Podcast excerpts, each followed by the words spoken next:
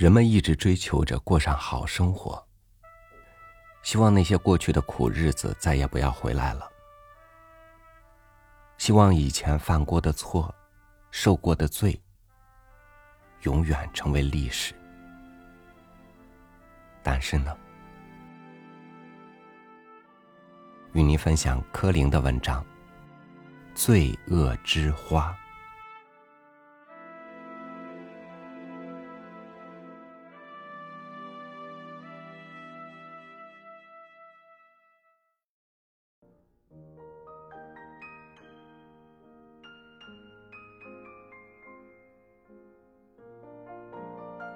人力车拉过幽暗的街道，迎着一片辉煌，从电灯牌楼底下穿进了巷口。巷子曲折而深邃，使陌生人着迷。因为白天下过雨，车轮闸砾中时而夹着水声，路灯下反射出一带的泥泞和积筑。我们就这么转弯抹角的到了护溪俱乐部。灯光如昼，戎装的守卫在门口愣起眼珠，注视着面生的来客。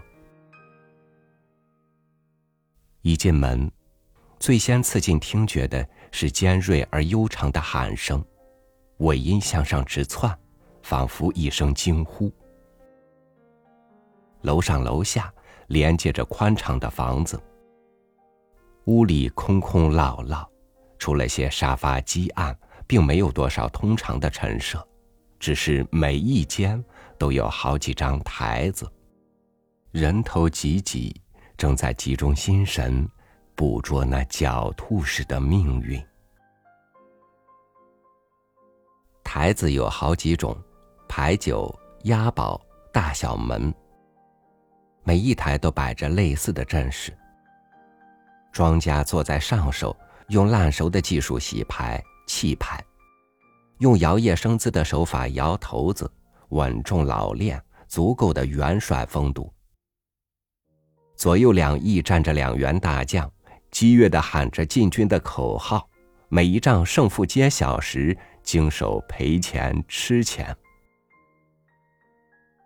花花绿绿一大卷一大堆，一个庞大的数字，用不着思索，过手就分配清楚。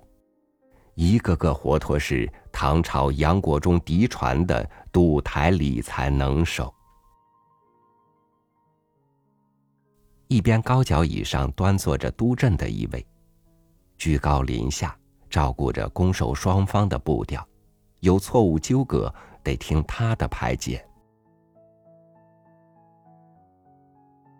这以外就是敌对的一方，那大群男男女女、形形色色的打手。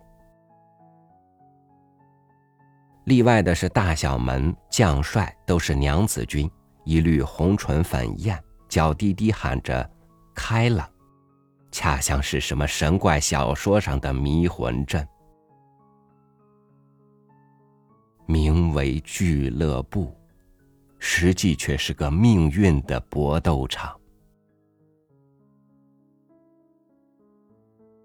你随便跑进哪一张台子，站上一刻，看看那些打手们的神态：红着脸，流着汗，氤氲的热气从额头散发；有的呆着出神，皱起眉头思索；无数焦黄的手指颤抖的抚着筹码。数着钱，盘盘算算，然后一横心把他们推到前面。我想，准得要有过出发上前线的经验，才理会得这一挪手时的心情。无数的眼直射着那光滑的牌背，那晶莹的骰子盒。多简单的东西。然而多诡谲，多无从捉摸。开！一声吆喝，刹那间万籁无声。然而你听得出一种无声的音乐，新的跳跃。牌掀了，盖开了，命运又给了一次无情的判决。周围的脸相随着有了巨变，一声长叹，唠叨的陈诉着委屈，皱眉的皱得更紧，狠命吸着烟，卷一卷袖管，顿着脚翻回自己的诗招。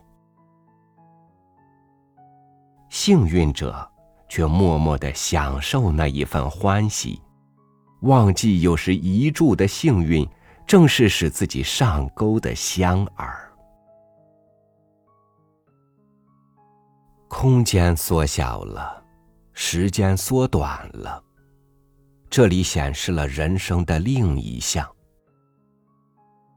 大把金钱潮水似的倏然而来，悠然而去，卷到这边又涌到那边，一点一滴算起来，得多少人的血汗，多少年的辛苦。可是只要幸运不亏待你。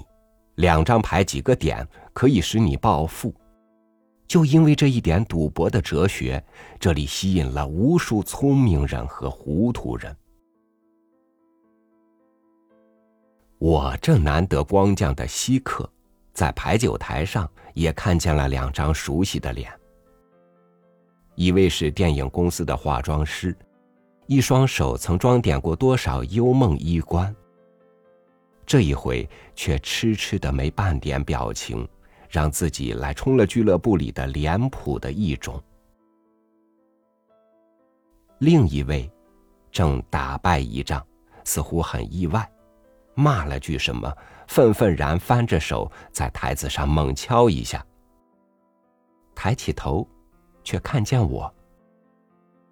先生，你也来。笑了笑。便又去准备他下一回合的战斗。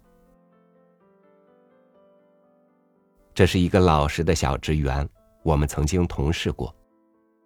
炮声把大家惊散，他狼狈的逃到乡下去。不料重逢，却在这意外的场合。上海沦陷是百业凋零。却使许多投机取巧的把戏在这罪恶的沃土上开花。黄昏时，你是向护膝兜上一圈，你会不禁瞠目结舌。几乎随处可见的那灯饰灿然的招牌，俱乐部、乐园、某记公司、娱乐社等等动人的名目。还有专门臭虫般吸取下层妇女和苦力血汗的花卉、总统、分统，像护膝俱乐部一样大规模的场所，总共也有好几家。他们敞开怀抱，夜夜接待黄金梦里人。健康的人生，是公平的供与求，正常的义务与权利。而另一社会里福音的人生哲学却是冒险，把生命做孤注。上海有许多这样的伟人，他们少年时代睡的是弄堂，吃的是从包饭桌学徒手里抢来的残羹剩饭。无赖是他们的教育，亡命是他们的资本，就凭着这两宗法宝，在人海里打滚。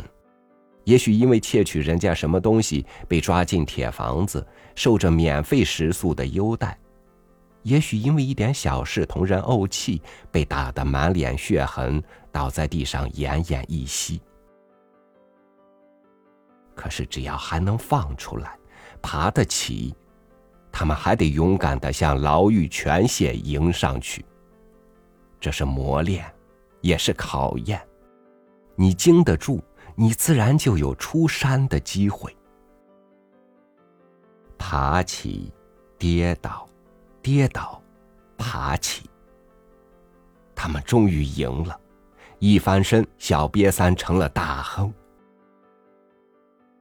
许多俱乐部之类的经营者就是这样的人物，其中有一位的历史是，因为一个铜板打死一条命，坐了几年牢。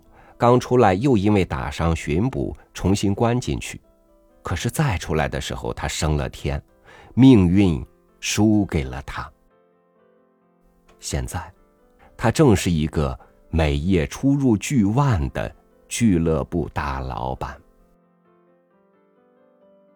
他们领有合法的执照，照章纳税，一个吓人的数字。在沦陷区。这是一种繁荣市场的体面事业。俱乐部里有豪华的供应，客人来往用汽车迎送，更可以受殷勤的招待。名牌的香烟、精美的点心、高贵的鲜果、中西大菜、鸦片、艳丽的肉体。维持安全的保镖以外。还有几十位英勇的壮汉，这些壮汉也正是未出山的英雄，其中一部分配备全副武装，手枪、步枪、机关枪和手榴弹。他们缜密的保护着客人，并且间谍似的暗中侦查客人的来历和财富。徒手的就在四近望风。提防着一切意外。这类活跃在沪西的英雄，据一张报纸的统计，约有两千七百六十人，因此械斗暗杀几乎排日不虚。在俱乐部里得胜的幸运客，在回家途中，也就常常有攻逢搜劫的幸运。除开那浩繁的开支。大豪们靠他的收入维持尊贵的地位，大批未出山的英雄靠他活动和驰骋。市政府把他当作生命线，还有无数跟他们一条跳板上的小兄弟，每天向他领取开销，而人们却带着金钱到那里去追逐运气。看看满座摆卖愤兴的嘉宾。你无从悬揣那隐藏在背后的悲剧。个个带着奴隶的命运，生活的重负，用借贷的钱、点制的钱、点滴积聚的血汗，或者用种种不正当的方法得来的财物，放开手向渺茫的胜利下网，吝啬的变成慷慨。稳重的变成浮躁，命运小儿却躲在一边冷笑，给他们恶毒的揶揄。那结果恰像落在陷沙里，眼看着渐渐下沉，却无法自拔，逃亡、下狱、服毒、投江。他们替这多难的时代制造了多少使人窥探的资料？可是人们还是兴冲冲的踏进那门槛去。人家全输，也许自己独赢；昨天败了，也许今晚会胜。一百回不幸中间，难道碰不着一回幸运吗？人急则我肥。这正是赌博的精义，这正是赌博的精义，赌徒的哲学。我们一行四人，每人出股本三元。不，说是股本，还不如说我们对俱乐部的质疑，因为空着双手去参观，事实上不大方便。结果，我们终于在牌九。和大小门的台子上得到了奉献的机会，那自然是广漠中的一行微尘。将近午夜，我们到餐室里用点心，那老实的小职员却正在吃饭，一头淋漓的汗，那样兴奋，却又那样不可形容的疲倦。外衣卸去了，搭在椅背上。露出一件破旧的白衬衫。完了，六十块。一看见我就急急的报告了这消息，伸过一只手，翘起大拇指和小拇指，连连在我胸前移动。你常来这里？啊我问。有如一个孤独的夜行人，心有所感，而正为无人说话的寂寞所苦。一遇到可以开口的机会，就要尽情倾吐。对着我，他的话像一道春阳下解冻的瀑布，没头没脑的潺潺而下。整整的六十块，不少一个子儿。这里跑不到两个月，还不是每天必到的，已经送了将近一千块了。一个穷光蛋，哪来的钱？一幢房子的顶费。唉，真作孽。星儿战前租着一幢房子，如今顶出去也有一千多，这可是全部的家当。你知道，我向来不爱这个，连打麻将也不爱。从前赚的薪水，可以按月十足交到家里，谁知道怎么鬼使神差的卷进了这漩涡。起先是一个朋友，常常走护膝，弄得神魂颠倒。他太太急了，要我带她来找她丈夫。找到了，朋友第二天却偷偷跑来告诉我：“别让我女的知道，今晚咱们两个一起去，有趣着呢。”就是这样开的头。来了许多天，也有输也有赢的，只是输的比赢的多。想翻本儿，就继续走下去。结果却是越陷越深。明明知道再没有翻身的了，你知道，这是永远翻不了的。可是走热了，不由你不走。奇怪，到时候脚痒，自己做不得主。这真是魔道。你刚才没看见坐在我对面的那一位，那个化妆师啊？你想必认得。他比我资格还浅，可真有劲。每天报道，风雨无阻。如今连电影公司的生意也丢了。听说他还偷了太太的首饰，变了钱到这里来。一千块，你想想，我这样的肩膀挑得了？我女人还莫知莫觉呢。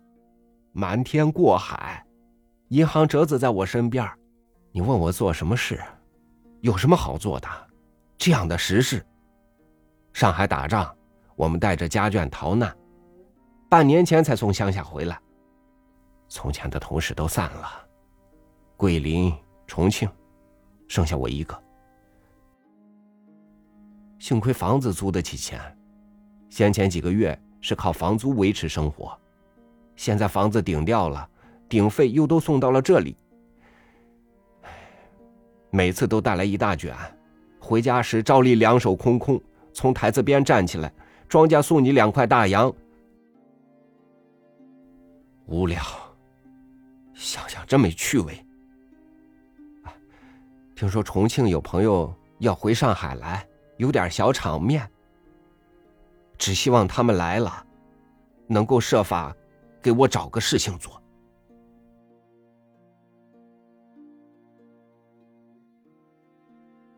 我没有插嘴。也无从插嘴。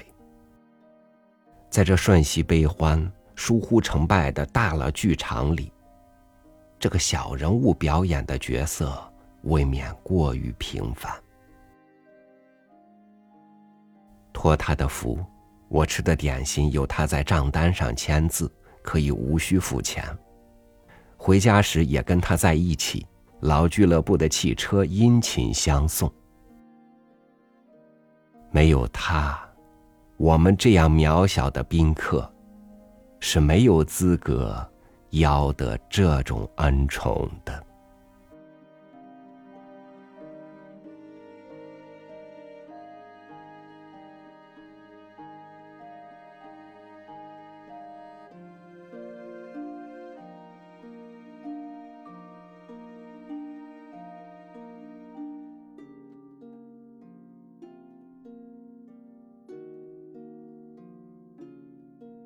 学好不容易，学坏一出溜。当你再想要放松、妥协，想着只这一次的时候，可能人生就再难回头了。人生有很多事情都是这样，只有从来不和收不住。感谢您收听我的分享，我是朝宇，祝您晚安，明天见。